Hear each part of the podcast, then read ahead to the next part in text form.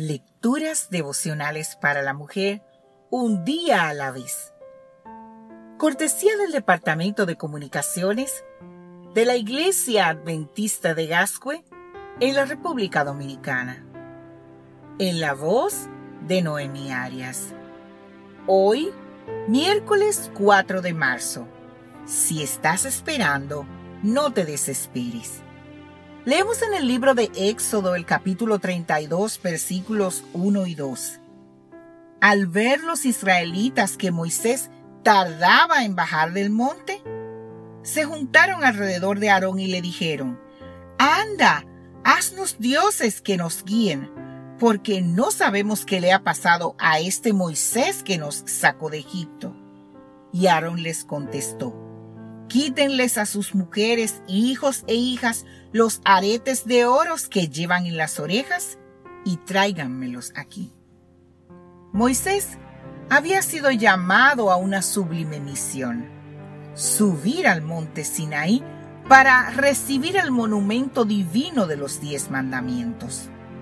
Durante siglos después de esa experiencia de Moisés, Millones de personas han peregrinado a ese mismo lugar para subir a la cima del monte. Han recibido la grata recompensa de unas vistas increíbles. Pero la mejor recompensa de Moisés en aquella ocasión fue totalmente diferente a la que experimentaron los que han subido en estos tiempos. Esa experiencia sobrepasó la expectativa humana sin embargo, mientras él estaba en la presencia del único y verdadero Dios, su ausencia para Israel fue un tiempo de prueba.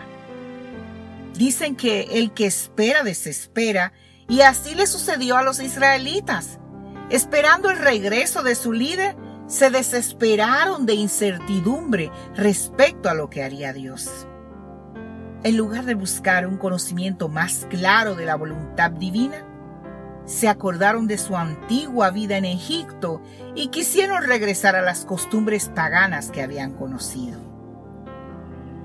Entre los objetos considerados por los egipcios como símbolos de la divinidad estaba el becerro.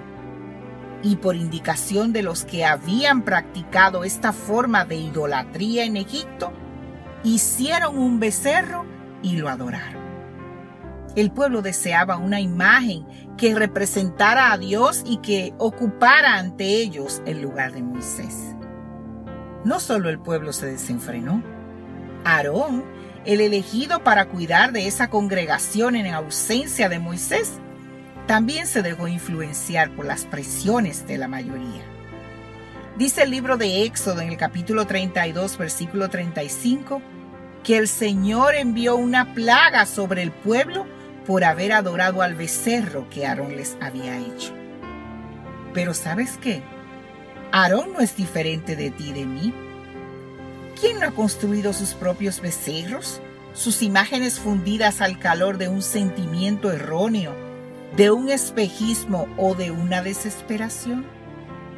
¿Quién no ha tenido un ídolo, algo que ha ocupado el lugar de Dios en, en, en su corazón? No te dejes influenciar por la multitud.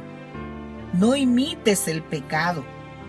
No te desesperes, porque no llega aún lo que estás esperando, desesperándote. Pídele a Dios que aumente la fe y Él lo hará. Que Dios hoy te bendiga, mujer.